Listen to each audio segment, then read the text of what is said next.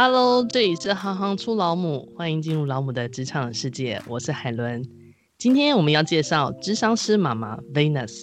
Venus 妈妈是乡下好学生，一路顺畅到高中，考上了乡里的第一志愿女中，脱缰的野马，开始玩乐的人生。大学就读行政管理系，毕业后进入了瑞士商的人资。某次恋爱分手后，在寻求自我疗愈之际，发现了心理学，进而考上师大的心辅所。毕业后在实习的医院任职，有一男一女两个可爱的孩子。老二两岁的时候呢，孩子的爸爸遇到了事业低潮，夫妻的关系日渐冷淡，离婚。目前回到乡下，在一所高职担任心理师。开始访问前，很高兴告诉大家，本集节目由喜糖影像事务所赞助。这样的支持可以让我们继续走下去。双喜的喜，堂兄的堂，喜堂影像事务所提供各种平面动态摄影服务，特别量身打造老母专案，十组照片三千五百元。到喜堂脸书页私讯“行行出老母”，可获得听众独家优惠。相关链接置于本集介绍文。让我们欢迎今天的咨商师妈妈 Venus。Hello，大家好，我是 Venus。欢迎你。想要请教一下，是在什么样子的人生契机开始让你认识并投入智商师这个职业？是不是就像我们刚刚介绍的那样，就是某一次的书店里面的巧遇开始？其实理由真的是蛮荒唐的，就是我我我觉得从小的教育开始，我小时候可能幻想说要当老师，诶，我还想过要当空姐，然后当一个。公司的职员，其实我对职业的想象是很狭隘的，我不太知道说到底世界上有有哪些工作。那我知道念书，所以我在念书上都还蛮顺畅。那一路走来，我就是想说，反正我就是走一关算一关，我就是该考什么我就考什么，该怎么读就怎么读。我不太知道自己的兴趣，哎，我过一关过一关，我应该慢慢的那个就会知道。但一边工作一边觉得好像。空空荡荡的，我不知道说，哎，我到底做这些事情的意义在哪？而且我其实也不感兴趣，我其实做的也很不擅长。那直到真的我在呃外商工作了四年之后，面临到一个很重大的情感创伤，那个创伤就是让我觉得，然后整个世界变得非常的忧郁黑暗，然后好像找不到出路。所以呢，我就也是用老方法，我觉得我心里都快要过不下去的时候，我就走进书店，然后。拿起了一本书，叫做《爱情刽子手》，呃，心理学大师欧文亚龙写的书。他的名字让我以为他就是在讲爱情的事情，刚好是爱情创伤，所以我觉得很适合把它拿起来念。越念越觉得，天哪，就是真的很有疗愈。那个疗愈是说，因为它里面故事内容是一个心理师跟一个个案的会谈，然后呢，在那一问一答。里面我好像也在整理我自己。原来爱情不只是爱情，爱情里面还其实包含了很多的投射，很多的心理创伤，还有很多你对于这件事情的一些盼望啊、依赖啊，然后那些未解决的事情，才发现心理师这个职业。那时候想我心理创伤也很严重，然后也没事干，我就去报呃补习班。我那时候才发现，说我自己不是一个没有兴趣的人，我的兴趣就是思考哲学上的、心理上的事情。可是，在过往的那种比较僵化的教育里面，这个不会被当作是一种兴趣。可能你的兴趣会是数学很厉害，理化很厉害，你的兴趣不会被发现说你，哎，你哲学很厉害，你思考 很很深入很厉害，你很爱思考，这个好像不太会被标定为是一种兴趣。但是我读了那本书，然后开始研究这个行业之后，才发现，甚至可能是一个工作，误打误撞的进入了这个职业，觉得这好像也是。在我们还是孩子的时候，没有太多人去引导你发掘你的长才，就是像你刚刚说的思考这件事情，好像就只有课表上的那些国语、数学、物理、化学，他的表现好才是好，但其实根本不是如此啊！你那些表现好了不起，只是你对于那些的逻辑反应是很快的，可是其他面向的，你对于呃美的事物的。赏析的能力，你对于一件事情追根究底的能力，当然在现在可能孩子的接触的面向可以更广，他可以慢慢知道哦，原来这些都可以是成为兴趣的一种。你刚刚讲那些，我就觉得哦，超级有感觉。但是在念书的过程当中，也没有想到说真的以后要做你，我好像就更确定了我们现在做这个 podcast 的目的跟想法，因为那时候就是想说让大家可以。透过不同妈妈的分享，然后认识不同的职业。因为我觉得。我们的一般的那种正常的教育体系下，其实我们对于职业的可能性的认识是很少的。就是我们都一直在认识一些科目，可是其实不知道未来的那些工作的类型啊，对于兴趣的发掘也都很少。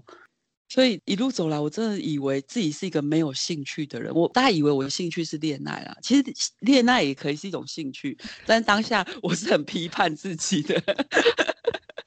那可是那可是一项非常难得的天赋，我跟你说，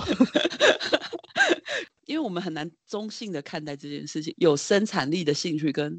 没有生产力的兴趣，嗯、对，比较是可以协助你获得一个很高薪的工作的一个兴趣。嗯、所以以前我其实就觉得，哇，我大概是太没用了，才会这么热衷于感情啊，然后在于一直很想要探索自己内在的一个状态啊，然后去好奇这个世界。我小时候觉得啊，这世界真的太没有意义了，我不知道做这些要干嘛，干脆就死一死算了。那时候真的会很绝望，这样想。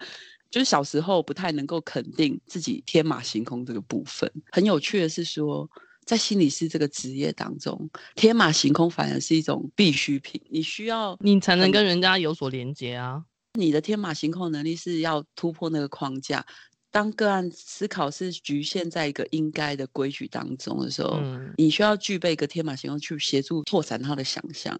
可这个可能在以前的一路成长的过程当中是比较不被视为一种能力啊。好像有两个东西可以被讨论。第一个是从来没有人认真的想过自己遇到爱情的时候会变成什么样子。制作人来爆料一下，以前大学时候，因为其实我跟海伦是同一个大学，记得那时候。海伦是什么数位市长，是不是？对，数位市长参加完回来就很羞愧的跟我们讲说：“哎、欸，我在马英九前面哭了。”然后我就说：“你哭什么啊？” 就是我们就有聊到一些嗯大学里面的生活嘛，问看有没有什么问题啊。然后我就不小心就聊到了感情这一段，我就。不知道他有没有去拜访过类似有同志市长啊，或者是说有没有一些城市他有办同事相关的活动，他就很好奇为什么我会问这个。我说因为啊，我都超期待在上大学的时候可以谈恋爱啊，我的天线啊超级不灵光，我就曾经先后喜欢上班上两个很帅的男生，结果最后这两个男生在一起，所以我觉得、这个好像也是可以学习的哦。常常我们。真的遇到或面对爱情，或是那个感觉来的时候，或是青春期，也没有人教导我们怎么去正视自己这方面的情绪的表现。然后这这这是一个，然后另外一个是你当然可以不断的建立自己的自信心。就如果今天爸妈给我们的爱够的话，很多时候别人给我们的评价，难免会遇到一些比较负面思考的人给你的负面评价。那当这个东西一一直被投射在你自己身上，就可能像你刚刚说的，产生说我是不是真的那么没用啊？对。但是这东西，我们有没有什么样的方式可以试着让自己走出这个很负面的漩涡，去找到那个比较平衡的状态？你觉得？应该是说，人难免会有这样的状态。就算一个充满爱的环境中长大的孩子，或者是一个很有自信的孩子，或者人，他他难免有时候会走到就是真的一个负面情绪当中，或者是一个无法自拔。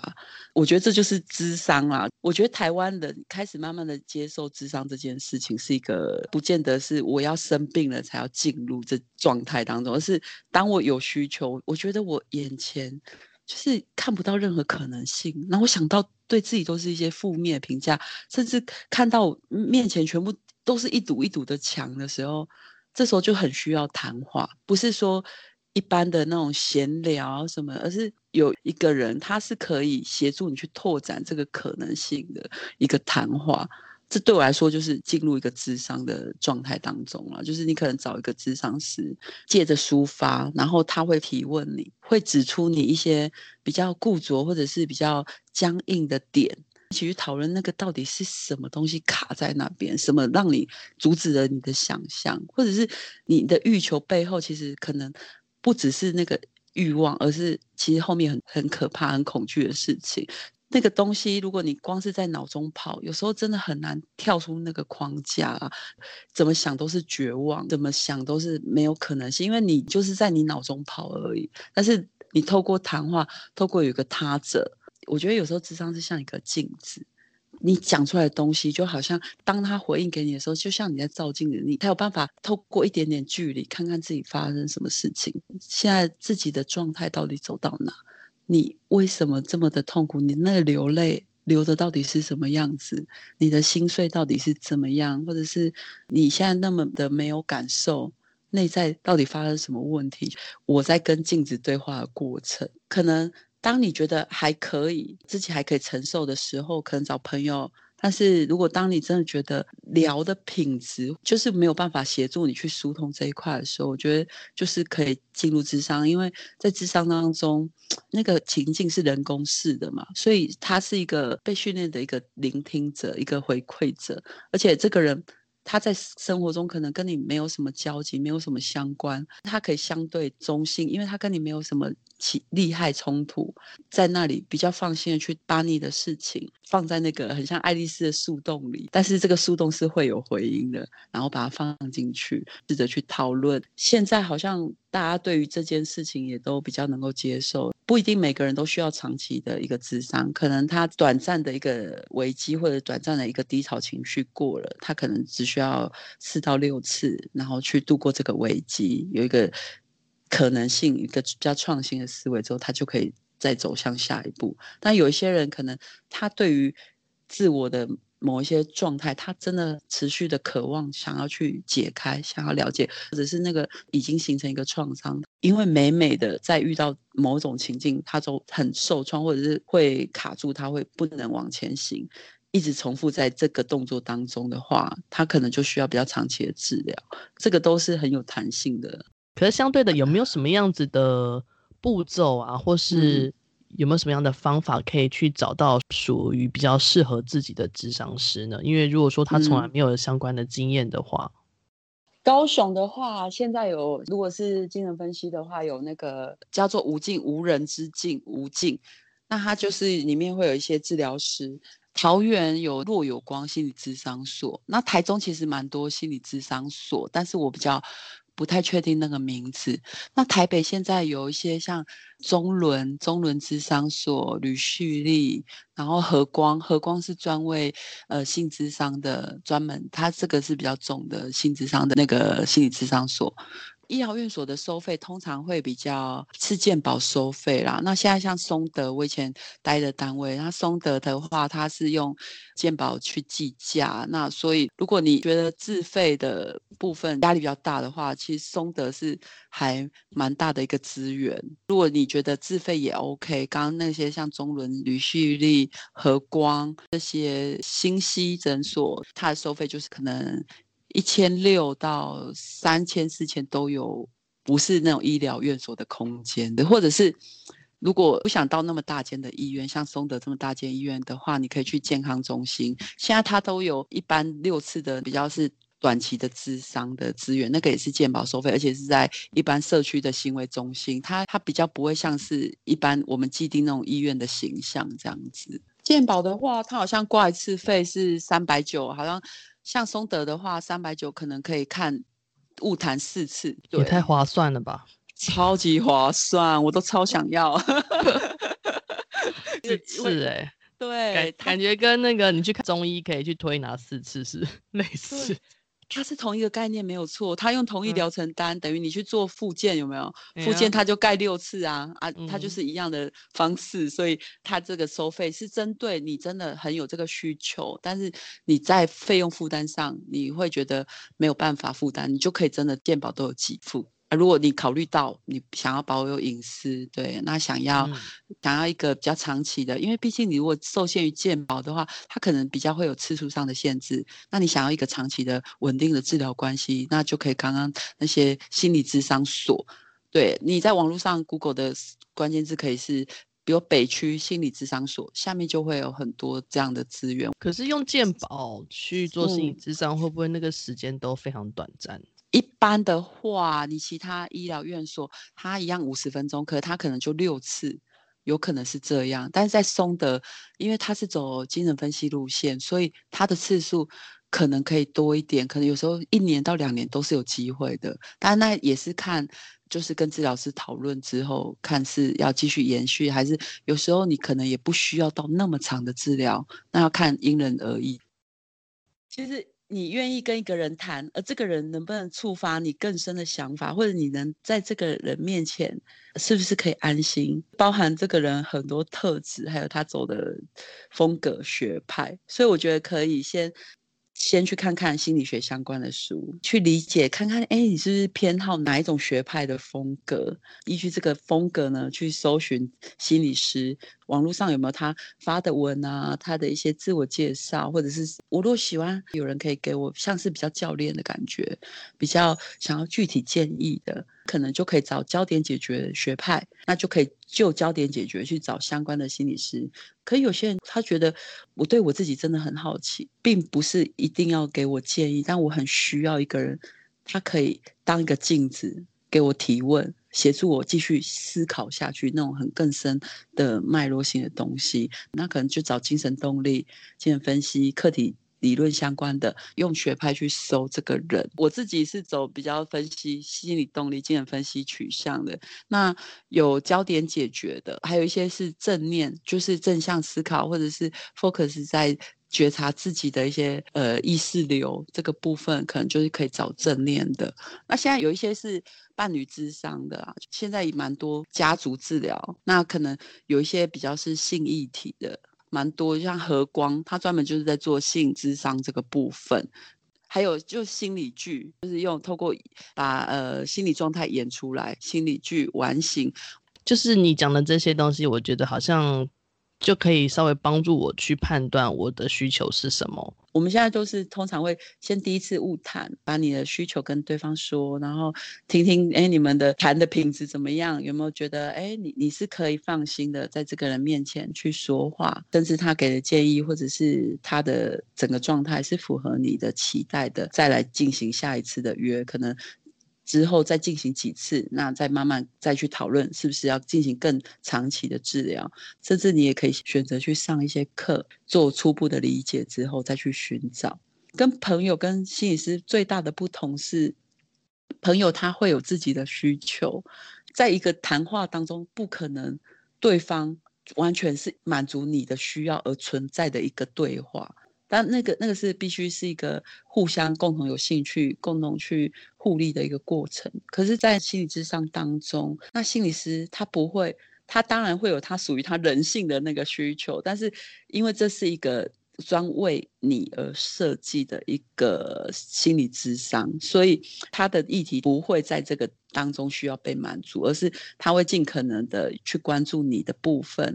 以满足你的当下的你所需要的，包含是建议，或者是包含是你需要更多更深的东西，更宽广的想法。对于咨商师的理解，大部分都是要很善于聆听，或是有同理心的。嗯、其实这是我们的认知啦，但专业的咨商师里面，你觉得要有怎么样的人格特质，他才适合来成为一个智商师？嗯、然后还有就是说，如果今天。想要成为智商师之前，他会通过哪些训练呢？成为智商师，大家就会觉得人格特质是温柔的，然后 对，然后 同理心，好像对于一个呃妈妈的期待，对方会是一个很慈祥的妈妈，这个当然是一个重要的部分，但我觉得它不是必然。在进入一个治疗当中，那个人一定要让我们觉得是善意的，是安全的。至少这个环境当中，我不会感觉到被批判，我们才有办法进行这个心理咨商。但我觉得最重要的一个特质或能力，他必须时时有自我觉察的能力，审视自己的状态。现在其实有一些风格，像教练风格。他不见得是很有同理心，或者是很聆听的，他可能是指导性比较强的。他在每一个指导的背后，或者是每一个给出一个建议背后，他必须有能力去自我觉察，说我给出的这个建议，或我做的这个动作的背后，我究竟想要协助个案做什么？时时的去反思自己的状态，那个习惯或者那个特质是更重要的，比起同理心。但同理心当然也要，因为眼前这个人，如果我们没有能力去去理解、去同理他的状况的话，这个治疗很难继续下去了。有些人就是很喜欢某一种特质的，就像我在实习的时候，我我跟诊了一个精神科医师，他对个案是很凶的。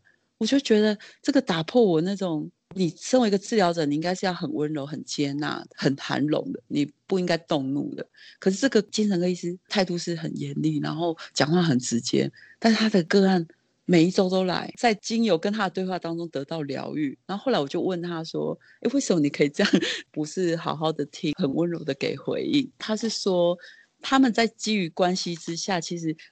有些病人他喜欢这样子，他觉得你的严厉，你不需要温柔，但是你是很明确指出我的问题。我觉得那是一种关心，重点是他很能快速的截取到个案的状况，所以我觉得不见得需要一定共通的特质。那有些人他可能比较对于温暖的，然后比较啊很慈悲的这种心理师，他反而有些人是反感的，因为可能会勾起，可他妈妈是这种形象，那妈妈的。这个状态有时候会勾起他一些呃心理的创伤，可能他每次妈妈都这么和蔼，其实背后隐含着很多要求，呃负向的东西想要压上来，所以一个很和蔼、很具同理的一个心理师，可能会勾起个案的很创伤性的感受，也说不定。所以我觉得不见得一定是。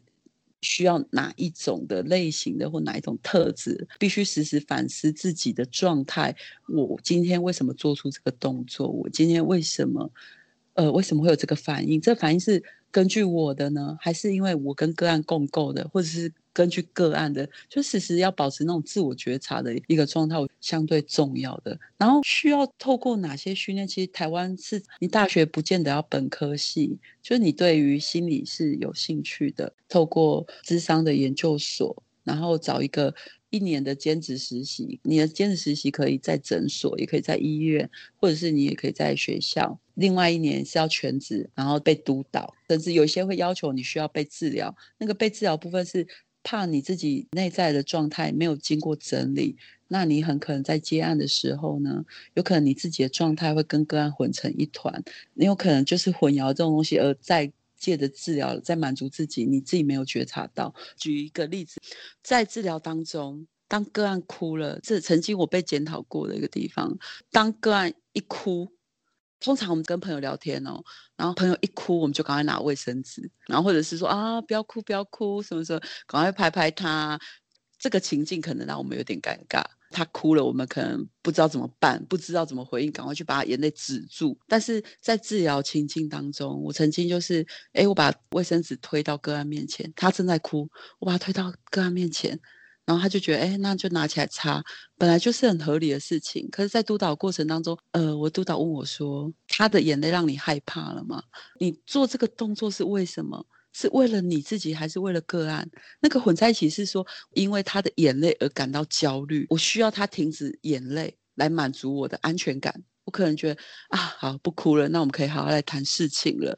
类似这样，眼泪造成情境上的张力的，我不自觉的。”做出了这个动作，不够觉察性的做出了，我把卫生纸拿给了他，把眼泪推出去，也把个案推出去了。个案他可以哭啊，这个情绪本来就是很正常。他落泪，我们就陪他去掉泪。卫生纸在那，明明他就看得到，他为什么不能自己去？我能不能信任他？有需要的时候再自己去拿这个眼泪？可能在下一次。个案他在进入治疗，他可能有一种暗示，或者是他知道那个状态是说，这个治疗是可能承受不了我的眼泪，就是那个混在一起的那个部分，可能我们在一般的动作里是很习以为常的，可在治疗里面，它都是需要被检视的。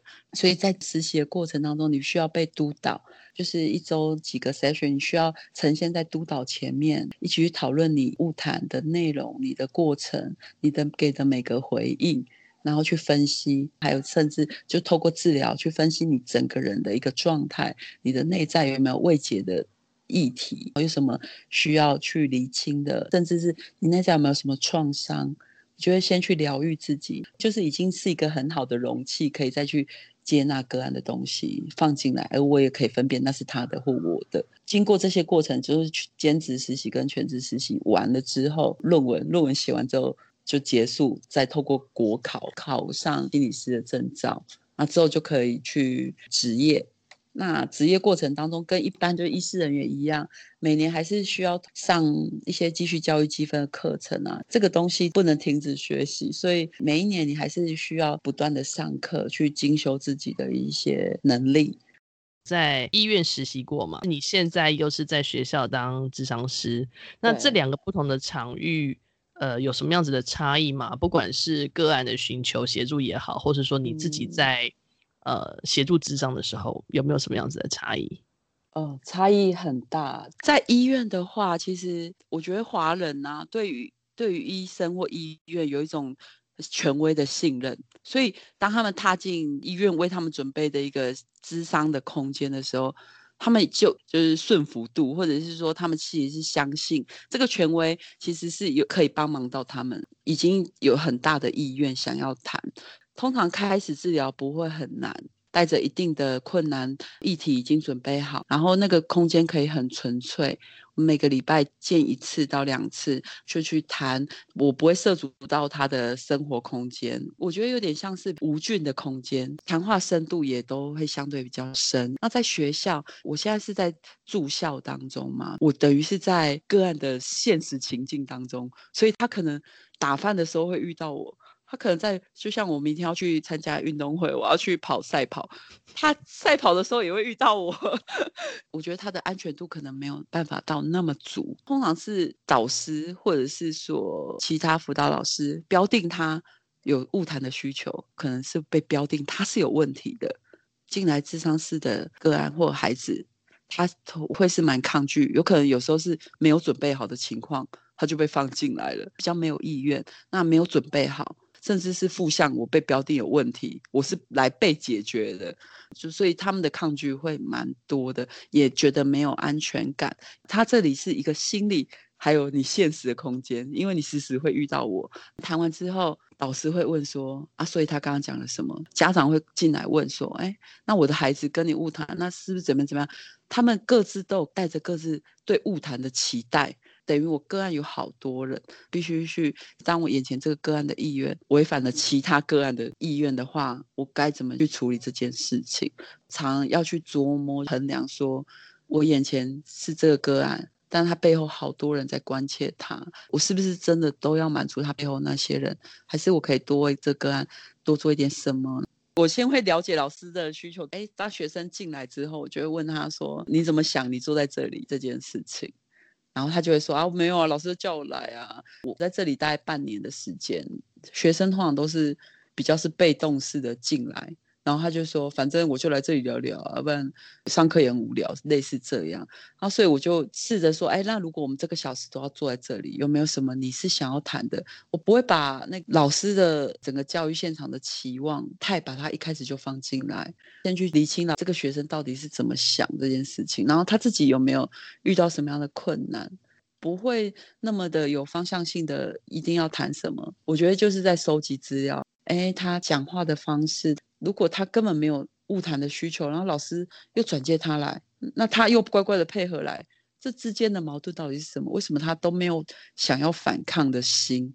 这个也是很特别。我会去看看他讲的跟他动作上的不一致，或者是没有出来的部分到底是什么？那些东西都会变成我的一个材料，会有带着他们对智商的预期需求，就像有些失恋了就想要解决痛苦。或有些就是饮食疾患，他没办法吃东西啊，或者是有一些自伤的情况啊，他们通常是会想要解决。如果这个是自愿性的个案，他们就会想要解决目前卡住的问题呀、啊。在现实生活当中，我如果是爱丽丝的兔子洞，我等于带着这个兔子洞到处走、欸，诶，他会觉得，那你走的途中会不会把我的秘密泄露出去？所以这里比较会是有一点偏教育呢，还有问题解决。风格重一点，在学校的这角色其实是很重要的，因为孩子可能不管是在在同才之间，或是在师长之间，或是在家庭之间，遇到任何的问题，一定是有问题无法说出去。不光只是当他的治疗师，有时候要当桥梁的角色。嗯，对，没错。就孩子的情况怎么样？但我不见得要把他的秘密说出去，可是我可能必须去跟导师协调说，这孩子他可能会需要某一些的情境，或者是他可能会需要我们怎么在互动中要注意一些什么事情，可能做的比较是整个系统上的处理，然后还有就是协助导师或者是学校其他人去理解孩子的情况。教育老师如果看到一些可能即将要发生的冲突的时候，他可以怎么做，让整个教育的现场呢可以比较顺利的进行？我们下集继续收听关于孩童咨商议题和更多的精彩分享。如果你喜欢行行出老母，欢迎订阅和给五颗星评价，留言鼓励我们。我是海伦，我们下次见。